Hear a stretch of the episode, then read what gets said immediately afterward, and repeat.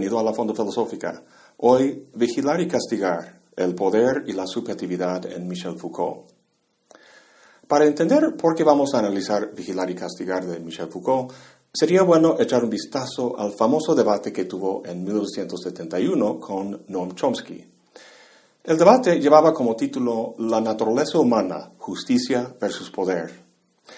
Tanto Chomsky como Foucault se preocupan por lo que en términos muy generales podríamos llamar la justicia o la emancipación, es decir, la capacidad de los individuos de librarse de sistemas de dominación y opresión. Lo que se nota en este debate es que los dos tienen formas muy distintas de entender esa libertad. Para Chomsky, la dominación es resultado de un poder ejercido principalmente por gobiernos sobre ciudadanos, violando sus derechos y oprimiéndolos. La legitimidad de un gobierno se basa en el consentimiento de los gobernados. Esta es la idea básica del liberalismo clásico y del contrato social. Si un poder no se ejerce en función de este consentimiento, entonces es coerción y por tanto ilegítimo. Aquí el efecto del poder es negativo y hay que desmentir los discursos del gobierno para hacer frente con el poder que ejerce. Aunque no lo diga en el debate, se podría decir que el lema de Chomsky es la verdad te hará libre. Foucault, en cambio, es famoso por su novedoso análisis del poder. No niega que gobiernos pueden ejercer el poder tal como describe Chomsky.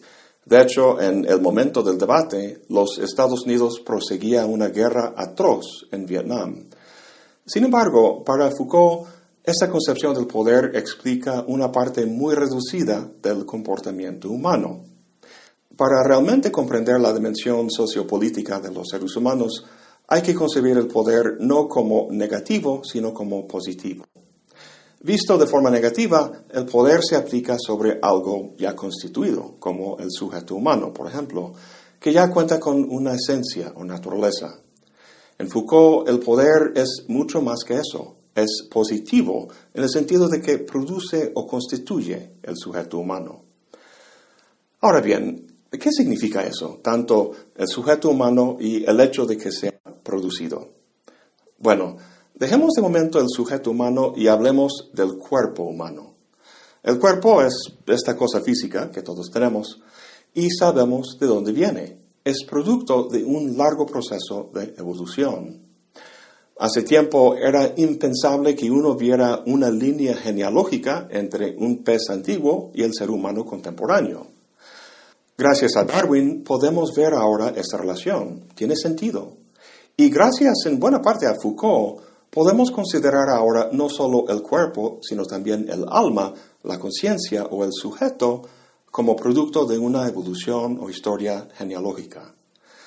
El mecanismo de la producción o construcción histórica del sujeto es la operación de lo, que Foucault llama disciplinas, mecanismo que opera en diversos espacios y niveles sociales, pero en ninguno de forma más clara que en el contexto penal de la prisión. El subtítulo de Vigilar y Castigar es El nacimiento de la prisión.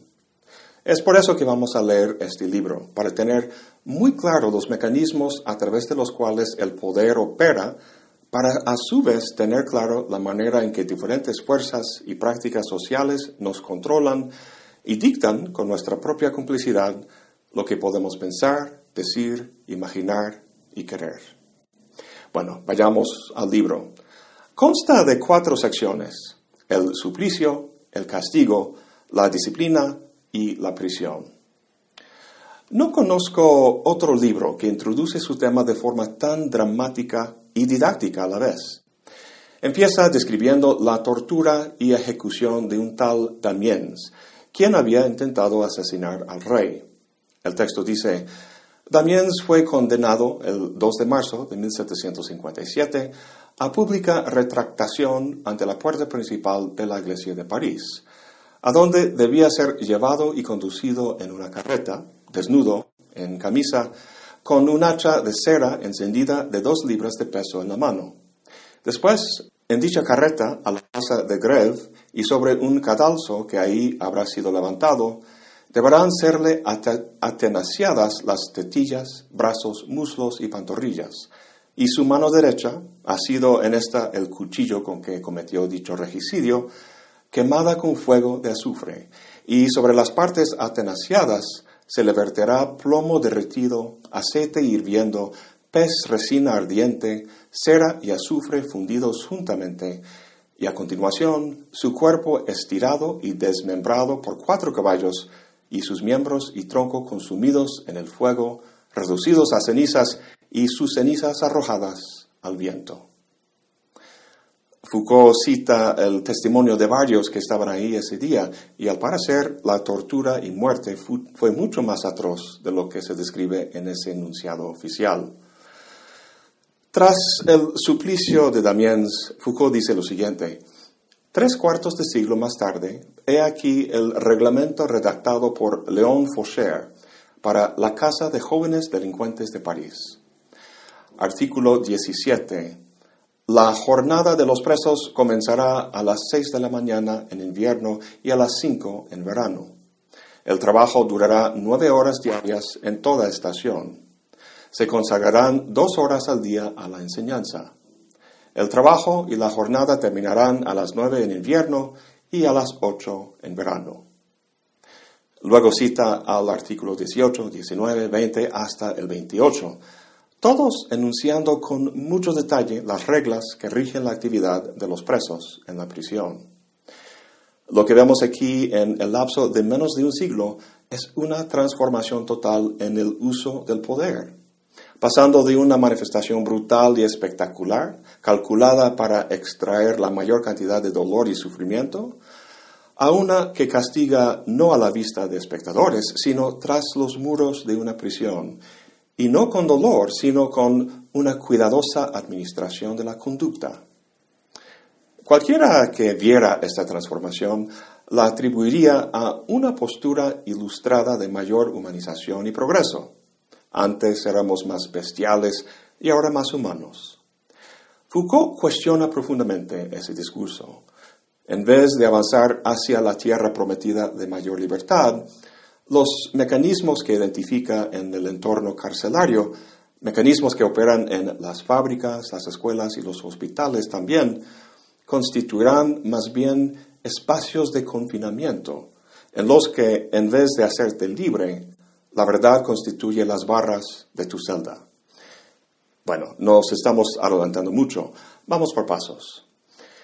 Empecemos con el rey, el soberano que se venga de forma tan espectacular contra el regicidio.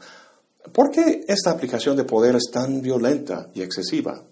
Sí, también se intentó asesinar al rey, pero el castigo parece ser mucho más excesivo que el crimen. Pues es importante entender que el castigo no es una mera represalia punitiva, sino que es un rito político. En aquel entonces, la ley se identificaba con la voluntad del soberano. Si uno violaba la ley, básicamente declaraba guerra contra la persona del soberano. El, soberano tenía que responder, no en plan ojo por ojo, sino de forma excesiva. ¿Por qué? Pues la tortura y el desmembramiento del cuerpo era un show simbólico, un espectáculo cuya finalidad era reafirmar el poder y la integridad de la ley y por tanto del rey. Si el castigo fuera meramente punitivo, pudo haberse llevado a cabo en una celda en el calabozo del castillo. Sin embargo, no es punitivo, sino político. Es un show para el bien del público que atiende la ejecución, para que vea el poder del soberano. El problema con este espectáculo es que a la vez que manifiesta el poder del rey, manifiesta también sus límites. Imagínate un poder capaz de reducir un cuerpo humano a cenizas que luego lleva el viento. Es aterrador, pero a la vez limitado en su alcance. Por imponente que fuera el poder del rey, cada vez que la ley se violaba, toda la maquinaria del castigo tenía que reactivarse. El punto es que una vez muerto el condenado, el efecto del poder cesa. El poder del rey es grande, pero ineficiente. Imagínate pegando mosquitos que te pican en tu paseo por el campo. Matas a un mosquito con tu mano y ahí termina su poder. En el momento en que otro mosquito te pica, tienes que levantar nuevamente la mano a pegarle. ¡Pum, pum, pum! En vez de hacer eso, sería mucho más eficiente echarte un spray anti-mosquito. Así podrías andar tranquilamente en tu paseo con los mosquitos bien controlados. ¿Habría una forma de controlar a los seres humanos parecida a eso del spray? Claro que sí. Tiene que ver con el desarrollo de las prisiones que llevaron a cabo reformadores humanistas en el siglo XVIII. El paso del poder aplastador y público del monarca al sistema de encierre de las prisiones no tuvo lugar de la noche a la mañana, sino de la mano con otros cambios sociales e intelectuales a lo largo del siglo de las luces. Si el punto de la excesiva manifestación del poder monárquico era atemorizar al público en general para que el orden se mantuviera, los reformadores consideraban que era muy ineficiente. En vez de obligar obediencia, semejantes espectáculos incitaban disturbios y conducta generalmente ilegal. Y eso porque el poder monárquico era tan irregular en su aplicación. Pragmática y éticamente, los reformadores pensaban que había una manera más eficiente y humano de castigar. Teóricamente, justificaban los cambios que querían implementar con el concepto del contrato social. Como argumentaban Hobbes y Locke en el siglo XVII y ahora Rousseau en el siglo XVIII, la sociedad consiste en individuos que se unen bajo el acuerdo de un contrato, formando así la sociedad. Bajo este esquema, violar la ley no constituye un ataque contra la persona del soberano, sino una violación del contrato social por lo que la víctima no es una persona en particular, sino la sociedad en su totalidad. Quien tiene derecho de respuesta no es un soberano, sino la sociedad. Y el criterio con el que responde no es la integridad del soberano, sino la humanidad que todas las partes del contrato comparten. Con esto el panorama cambia por completo. El castigo no puede ser espectacular y brutal, sino modulado y clemente, ya que las acciones del criminal acusan no solo al criminal, sino a toda la sociedad. Para los intelectuales franceses de la época, el término sociedad no hacía referencia a una abstracción, sino a una realidad, al cuerpo social. Si te quemas un dedo en el fuego, lo razonable no es cortarte la mano, sino tratar de curarlo. De la misma manera, no tiene sentido reducir a cenizas a un miembro del cuerpo social, sino que hay que corregirlo y recuperarlo para el bien del cuerpo social. En su análisis, Foucault dice que la reintegración del criminal en el tejido social dependía de toda una tecnología de representación. Si viste mi video sobre el libro Las palabras y las cosas de Foucault, recordarás que el episteme de la época clásica era la representación. Es decir, al conocer algo, uno lo representaba en un orden organizado por la identidad y la diferencia. Bueno, estos reformadores se encontraban en la época clásica, por lo que para ellos un arte de manipular representaciones podría proporcionar una tecnología para el ordenamiento correcto de la vida social. Foucault detalla este arte en términos de una serie de prescripciones que los reformadores plantearon. La primera establecía que para que el castigo funcionara de la manera más eficiente posible, tenía que ser lo menos arbitrario posible. ¿Qué significa eso? Recuerdo hace años que tenía un gato nuevo y me costaba mucho entrenarlo. Si llegaba a casa y veía que había tirado un vaso que se cayó y se rompió, o si había hecho pipí en el sofá, me molestaba y le gritaba. Mi veterinario me dijo que no hiciera eso, que era estúpido y no servía, porque mi pobre gato no sabía por qué le estaba castigando. En su mente no vinculaba el castigo, el grito, con el crimen, porque estaban separados en el tiempo y en el espacio. Los reformadores enfrentaban el mismo problema para que el castigo sirviera como freno para crímenes a futuro, tenía que ser un signo claro del crimen que castiga. O como dice Foucault, un castigo perfecto sería transparente al crimen que castiga. Así que el castigo como un signo. Semejante castigo transparente sería representativo en el sentido de que inmediatamente traería a la mente tanto la naturaleza del crimen mismo como el remedio que se había impuesto para corregirlo. Esa es la idea tras cortar la mano de un ladrón o de un violador cortarle el... Bueno, ustedes saben. Pues semejante castigo funcionaría como freno, como recompensa para la sociedad y como moraleja a la vez. Todo inteligible tanto al criminal como a la sociedad. De aquí en adelante, el castigo no procedería de la voluntad arbitraria del soberano, sino que correspondería al orden verdadero de la sociedad.